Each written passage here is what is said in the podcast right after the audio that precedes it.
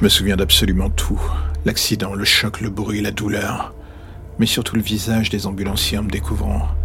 Ils avaient dans les yeux une horreur que je n'aurais jamais cru possible de voir chez un humain.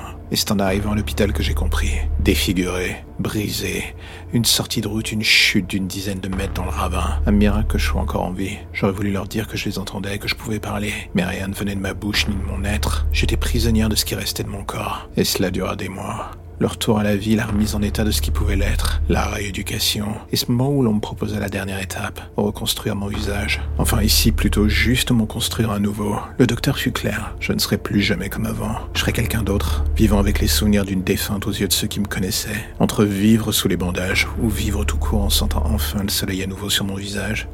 J'ai dit oui, ne me posant pas plus de questions que cela. Pas de doute, pas de crainte. Qu'est-ce qui pouvait m'arriver de pire? J'étais passé à côté de la mort. Je n'allais pas manquer de passer à côté de ma nouvelle vie. Et je dis oui. Une acceptation à des mois encore de douleur, d'attente et de patience. Le tout en espérant pouvoir juste me regarder à nouveau dans une glace. Et un jour, la chose arriva.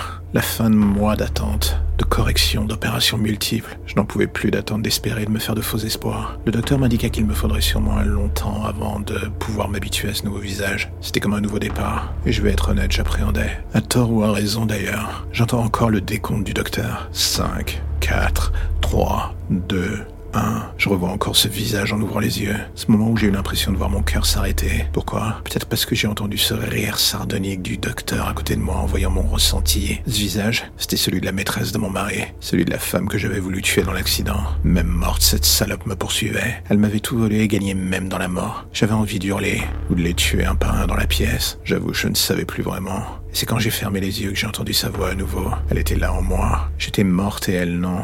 Ou alors j'étais tout simplement devenue folle. Tout cela sous le poids de la culpabilité. Personne ne le saura jamais. Et surtout pas moi.